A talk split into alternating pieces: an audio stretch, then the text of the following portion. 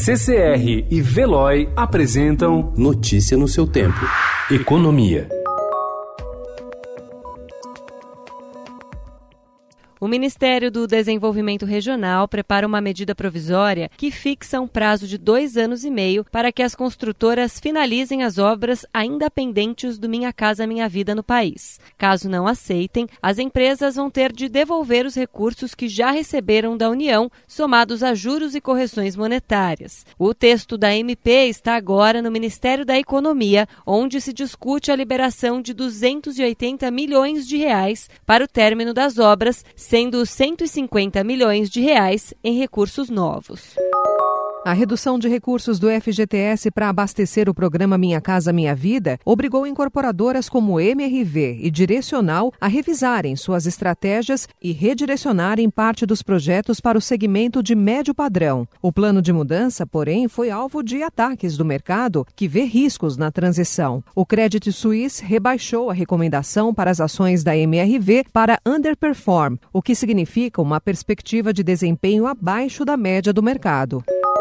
O ministro da Economia Paulo Guedes disse ontem ao Estadão que deverá enviar a reforma administrativa ao Congresso ainda em novembro. Sobre sua afirmação de que a reforma administrativa não seria encaminhada tão cedo ao Legislativo, feita durante uma entrevista coletiva realizada na segunda-feira em Brasília, da qual participava também o ministro da Casa Civil Onyx Lorenzoni, Guedes disse que houve um mal-entendido.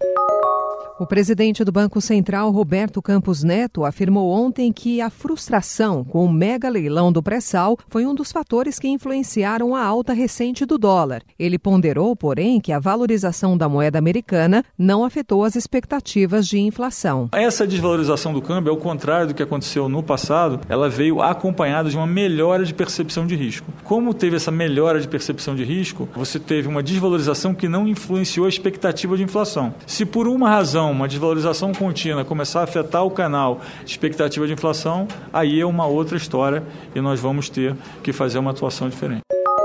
O Ministério do Turismo elaborou uma medida provisória para aumentar o imposto de renda que é cobrado hoje sobre remessas em dinheiro no exterior, dos atuais 6% para até 15,5% até 2024. A proposta está em estudo no Palácio do Planalto. O Brasil tem pelo menos 48 obras públicas paralisadas em função de processos judiciais, o que tem travado investimentos na ordem de 149 bilhões de reais. O dado é do Conselho Nacional de Justiça, que divulgou ontem o relatório diagnóstico sobre obras paralisadas. Notícia no seu tempo. Oferecimento de Veloy. Piscou, passou.